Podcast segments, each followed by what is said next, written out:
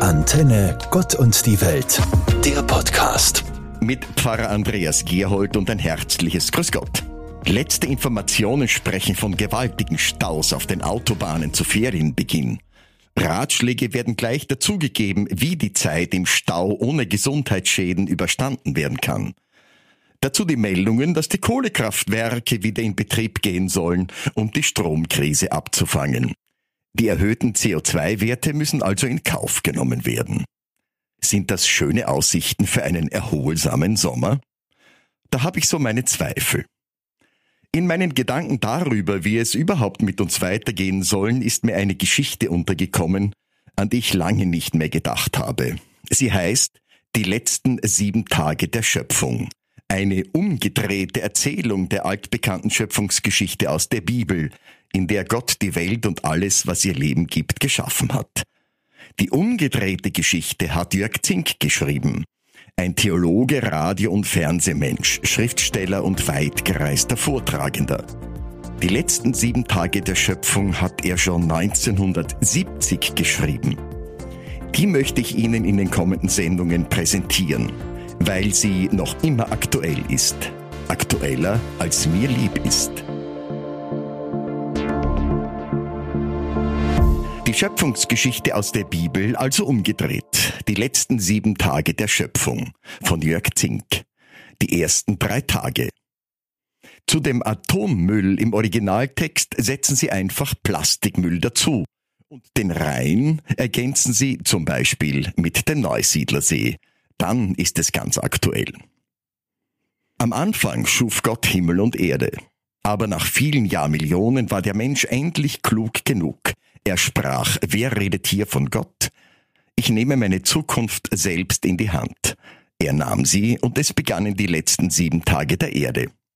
Am Morgen des ersten Tages beschloss der Mensch, frei zu sein und gut, schön und glücklich.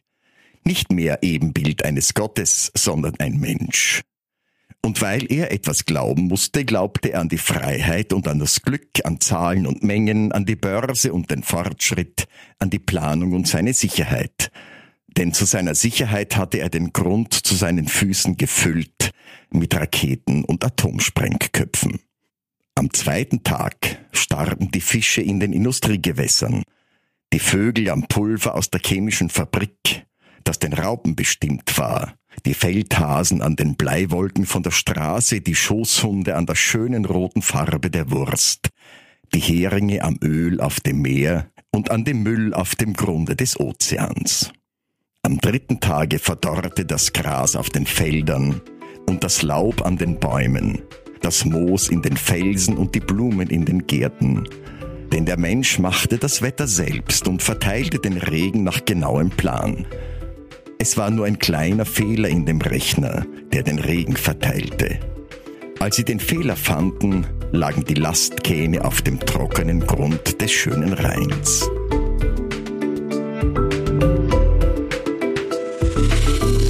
Die Schöpfungsgeschichte aus der Bibel umgedreht. Die letzten sieben Tage der Schöpfung von Jörg Zink. Der vierte und der fünfte Tag. 1970, als Jörg Zink diese Geschichte geschrieben hat, da lebten knapp vier Milliarden Menschen auf dieser Welt. Heute, 2022, sind es knapp acht Milliarden, das nur zur Verdeutlichung. Am vierten Tag gingen drei von vier Milliarden Menschen zugrunde. Die einen an den Krankheiten, die der Mensch gezüchtet hatte. Denn einer hatte vergessen, die Behälter zu schließen, die für den nächsten Krieg bereitstanden. Und ihre Medikamente halfen nichts. Die hatten schon zu lange wirken müssen in Hautcremes und Schweineländchen. Die anderen starben am Hunger, weil etliche von ihnen den Schlüssel zu den Getreidesilos versteckt hatten. Und sie fluchten Gott, der ihnen doch das Glück schuldig war. Er war doch der liebe Gott. Am fünften Tag drückten die letzten Menschen den roten Knopf, denn sie fühlten sich bedroht.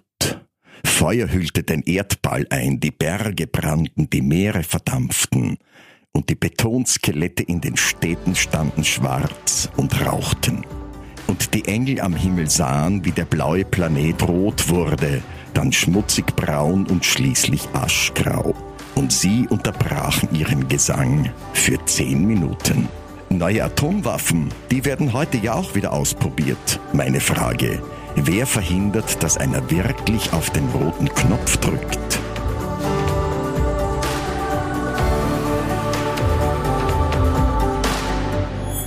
Schöpfungsgeschichte aus der Bibel umgedreht. Die letzten sieben Tage der Schöpfung von Jörg Zink. Die letzten beiden Tage, der sechste und der siebte Tag. Am sechsten Tage ging das Licht aus. Staub und Asche verhüllten die Sonne, den Mond und die Sterne. Und die letzte Küchenschabe, die in einem Raketenbunker überlebt hatte, ging zugrunde an der übermäßigen Wärme, die er gar nicht gut bekam. Am siebten Tage war Ruhe. Endlich. Die Erde war wüst und leer, und es war finster über den Rissen und Spalten, die in der trockenen Erdrinde aufgesprungen waren. Und der Geist des Menschen irrlichterte als Totengespenst über dem Chaos. Tief unten in der Hölle aber erzählte man sich die spannende Geschichte von dem Menschen, der seine Zukunft in die Hand nahm.